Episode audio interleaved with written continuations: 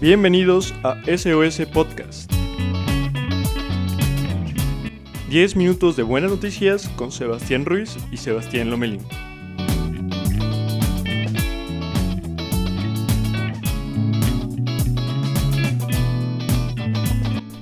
Hola, yo soy Sebastián Ruiz y les doy la bienvenida a nuestra décima edición de SOS Podcast. Como cada domingo, estamos muy contentos de presentarles algunos hechos que ocurrieron en la semana. Asimismo, queremos reiterar nuestro compromiso hacia ustedes que nos siguen escuchando y compartiendo.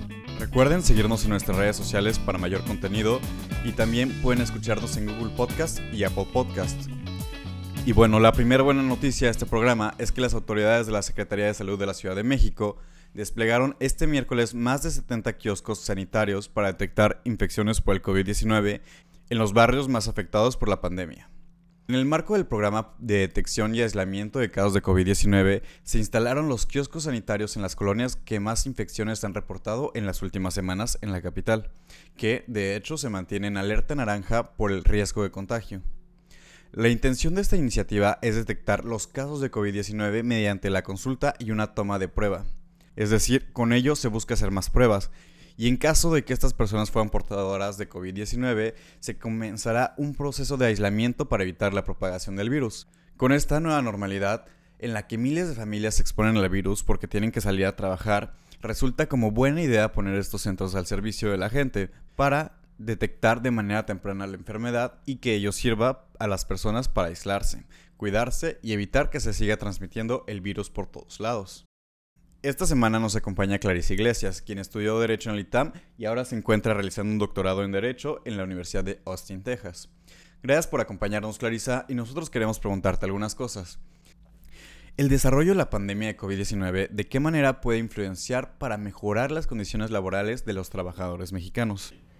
Eh, yo creo que lo que va a ayudar mucho, sobre todo en los trabajos que se pueden desempeñar a través de computadoras, eh, va a haber mayor convivencia en las casas, ya que, ejemplo, en los despachos de abogados en México, antes eran muy reacios a, hacer home office porque sentían que los empleados eran más productivos estando en las oficinas y ahora que no, hubo, no hubieron muchas opciones y se dieron y tuvieron que depender del home office, se han dado cuenta que los empleados son más productivos y al mismo tiempo mejoran su calidad de vida porque ellos y ellas están con sus familias.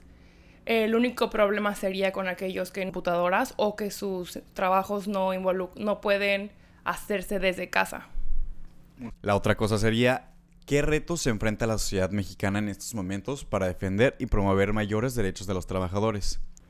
Este, creo que nuestro, las leyes laborales en México son muy pro trabajador, trabajadora, que es algo que admiro mucho de la legislación mexicana. No obstante, creo que tenemos muchos loopholes, hoyos en la legislación, de los cuales los empleadores y las empleadoras se aprovechan. Entonces creo que un primer paso sería identificar estos huecos en la legislación y modificarlos para no permitir que no permitir estos espacios de vulnerabilidad a los trabajadores y trabajadoras.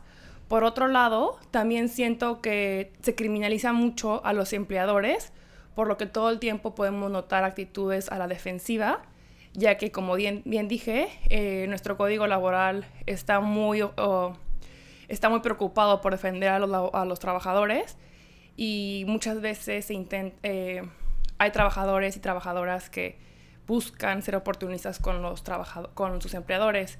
Y por último, siento que México tiene un sector muy grande en el, en el lado informal, por lo que los trabajadores y trabajadoras no cuentan con el seguro médico y no tienen condiciones óptimas para el desarrollo de sus familias, como guarderías para sus hijos o hijas.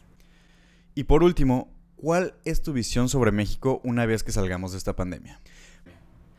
Yo creo que una vez que no, nada va a ser igual y hay una bifurcación entre las consecuencias positivas y negativas, pero yo creo que una vez salgamos de esta pandemia vamos a estar más sobre las consecuencias positivas porque es una curva de aprendizaje que todos nos subimos al mismo tiempo. Entonces es una experiencia que una experiencia única en la que todos tuvimos que haber pasado por situaciones similares y vamos, eh, vamos a aprender mucho de estos retos. No obstante, tal vez el siguiente obstáculo va a ser superar todos aquellos retos económicos, ya que nuestro país está ahorita por complicar, pasando por piedras económicas muy fuertes. Pero yo creo que la actitud de los mexicanos y mexicanas este, es, y el conocimiento que hemos tenido hasta el momento por todos estos nuevos retos va a ser suficiente para que podamos regresar a donde antes y subir un poquito más. Pues ya escucharon a la experta, sin duda muy interesantes los puntos que pusiste sobre la mesa, Clarisa, en un tema que es fundamental para todos los mexicanos. Y una vez más te agradecemos muchísimo tu aportación, tu opinión y que nos haya regalado un tiempo para dedicárselo a nuestro podcast. Gracias por estar con nosotros. No, gracias a ti, Sebastián. Bye. Y bueno, continuando con el programa, retomando un poco la dinámica de siempre, los dejo con Sebastián Lomelín, quien trae aún más buenas noticias para compartir con todos ustedes. Hola, ¿qué tal amigos? Bueno, primero que nada, agradecerte también de mi parte, Clarisa, por tu participación, por tus ideas, por tu voz. Y de verdad estar aquí es un honor para nosotros que estés participando en SOS Podcast, sobre todo en su décima eh, edición. Ahora sí, continuando con lo que decía Sebas, yo les traigo diferentes buenas noticias. La primera de ellas considero que es muy buena, pero también debe tomarse como con pinzas porque justamente en la semana se regresó a clases eh, en los diferentes ámbitos como primaria, secundaria. Y si bien es algo bueno, porque a pesar de estar en un escenario catastrófico de pandemia, donde muchas veces pensamos que el ciclo escolar iba a cancelarse o no se iba a tener, bueno, pues ciertamente pudieron darse las condiciones para ponerlo en marcha. Pero ojo, también ciertamente hay que tomarlo con pinzas porque la calidad en la que estamos viviendo ahorita el regreso a clases pues no necesariamente es la óptima. Y también partimos de un de diferentes escenarios donde hay familias que pueden tener las oportunidades y las herramientas con las que pueden acceder a este tipo de calidad educativa pues de la mejor manera posible.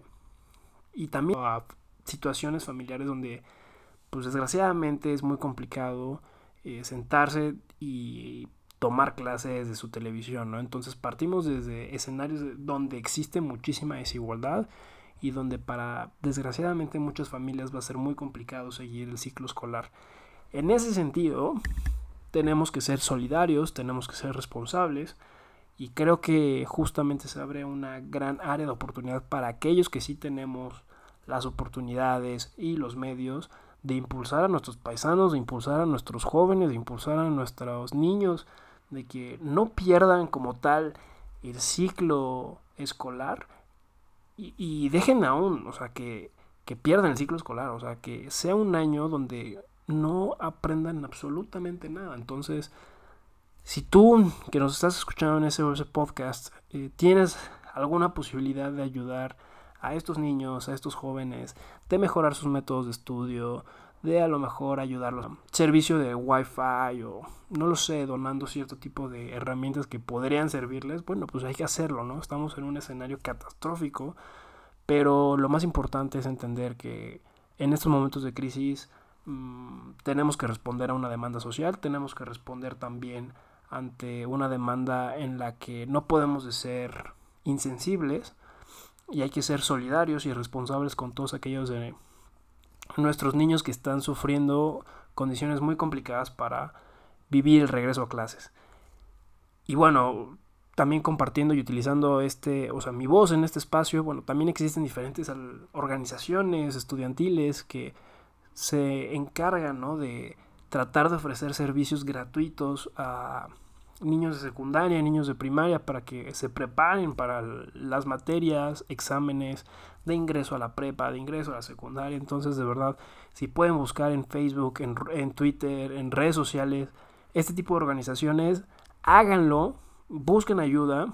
Si tú que nos estás escuchando eres un papá, educación de tus hijos, bueno, trata de meterte a este tipo de redes. Yo conozco una que se llama Acción Educativa por México, AEM, eh, jóvenes estudiantes talentosos de una universidad privada que se encargan de ofrecer servicios completamente gratuitos para que los niños de secundaria de verdad puedan tener buenos resultados en sus exámenes de Comipems, en sus exámenes de ingreso a la preparatoria y sobre todo, ¿no? Que sea una alternativa también a este modelo del gobierno que está ofreciendo de únicamente dar clases vía televisión, que si bien no necesariamente es, es el, el, resultado más óptimo, bueno, pues ciertamente es, es una idea en la que, o es una iniciativa en la que no se está dando por hecho de que el ciclo escolar ya está terminado. Entonces, estamos ante una gran área de oportunidad, hay que solidarizar, hay que trabajar juntos, en conjunto, y hay que apoyar a todos nuestros niños, a todos nuestros jóvenes en crear las condiciones de interés, de curiosidad, que fomenten la creatividad y fomenten que estos jóvenes no pierdan el interés por estudiar. Porque ellos definitivamente son el futuro de nuestro país. En fin, como cada semana de verdad siempre me paso el tiempo, pero bueno, se, se vale a veces en este tipo de programas especiales pasarnos unos minutitos más. Y bueno, como cada semana pues también agradecerles Sebas y yo por de verdad escucharnos, por compartir nuestro contenido. De verdad hacemos esto por mucha pasión, porque también queremos traerles a ustedes más y buenas noticias cada, cada semana. Y bueno, hasta aquí termina el episodio de hoy. Nos vemos el siguiente domingo en otro episodio más de SOS Podcast. Entonces, chao, chao, pásenla bien, cuídense, quédense en casa, disfruten el fin de semana. Hasta pronto y feliz semana.